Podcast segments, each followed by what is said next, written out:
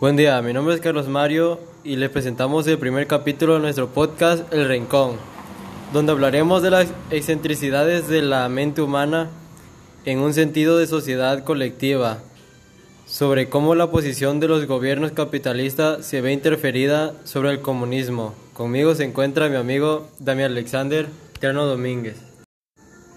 Gracias por esa presentación que me ha dado lugar. Y sí, efectivamente, el tema que discutiremos hoy es si eventualmente el capitalismo caerá ante el comunismo, pero antes de poder discutirlo, hay que recordarles a nuestros oyentes los conceptos de cada uno de estos.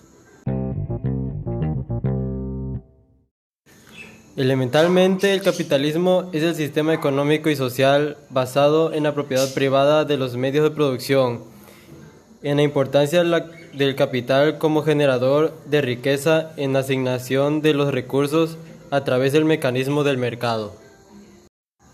Y es que la transición del capitalismo es un tema que siempre ha generado un amplio debate en todo el mundo, especialmente para los sectores de izquierda. Por otro lado, el comunismo es la doctrina económica, política y social que define una organización social en la que no existe la propiedad privada ni las diferencias de clases, en la que los medios de producción estarían en manos del Estado, que distribuiría los bienes de manera equitativa y según las necesidades. El comunismo surgió como una reacción en contra del capitalismo para las minorías, quienes eran explotadas por los grandes grupos, para que estas minorías pudieran rebelarse ante el sistema que los oprime incluso hasta hoy en día. Como es el caso de la clase obrera, que es obligada a llevar jornadas laborales más extensas de lo que indica la ley. Hay que recordar que las grandes potencias mundiales son capitalistas y es que todo se debe a que el sistema capitalista genera competitividad entre sus individuos, dando incentivos como riquezas a los que se esfuerzan por generarla.